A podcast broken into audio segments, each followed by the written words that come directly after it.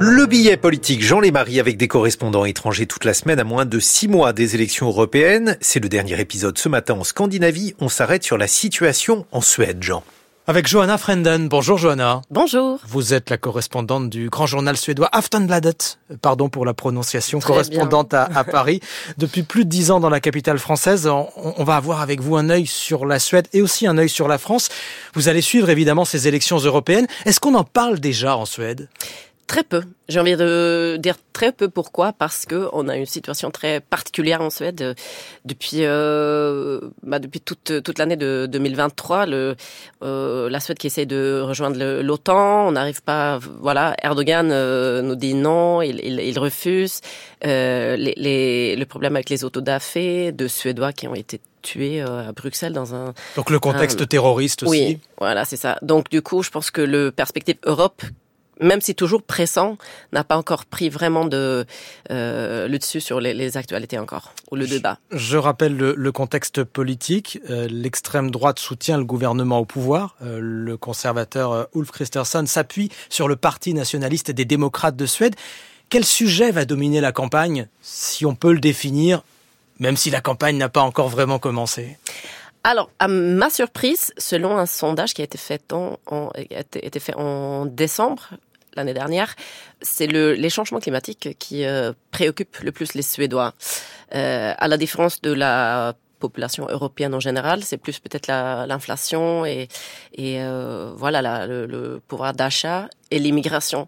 Après, je pense que la question de, de l'immigration va forcément monter plus on se rapproche de de ces élections-là, mais pour le moment, euh, voilà, c'est le climat qui. Euh... C'est la question de la crise climatique voilà. au pays de Greta Thunberg. Oui, exactement.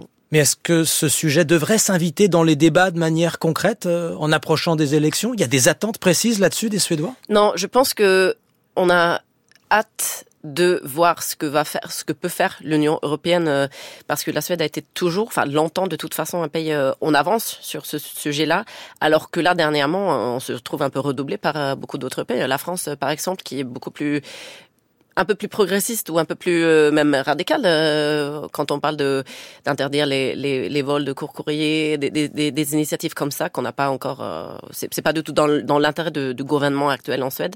Donc euh, on parle de ça, mais c'est aussi parce que comme beaucoup de pays en Europe, on voit les changements climatiques, hein, des inondations, des, des tempêtes, des ce qu'on appelle des une météo euh, extrême qu'on n'avait pas beaucoup moins il y a 20 ans. Donc ça commence à, à coûter cher aussi hein, pour les Suédois. L'actualité, c'est évidemment euh, l'Ukraine aussi, la guerre en Ukraine. La Suède est proche de la Russie. Cette guerre en Ukraine pèse-t-elle dans le débat politique? Oui, beaucoup. Ça, ça, va continuer à être le cas, je pense, euh, au printemps 2024. Vous suivez aussi l'actualité politique en, en, France, puisque vous êtes en grande partie en, en France, Johanna Frenden. Quelle est la place de la France dans cette Europe? Comment la voyez-vous aujourd'hui?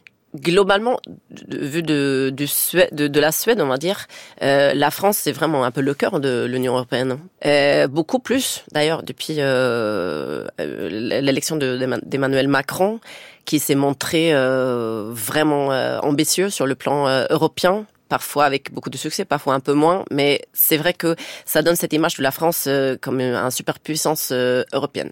Merci, Johanna Frenden, correspondante du quotidien suédois.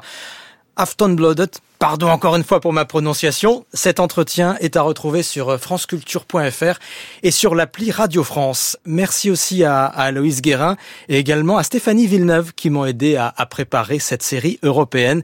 Je vous retrouve demain. Absolument, Jean Lémarie, 8h21 sur France Culture.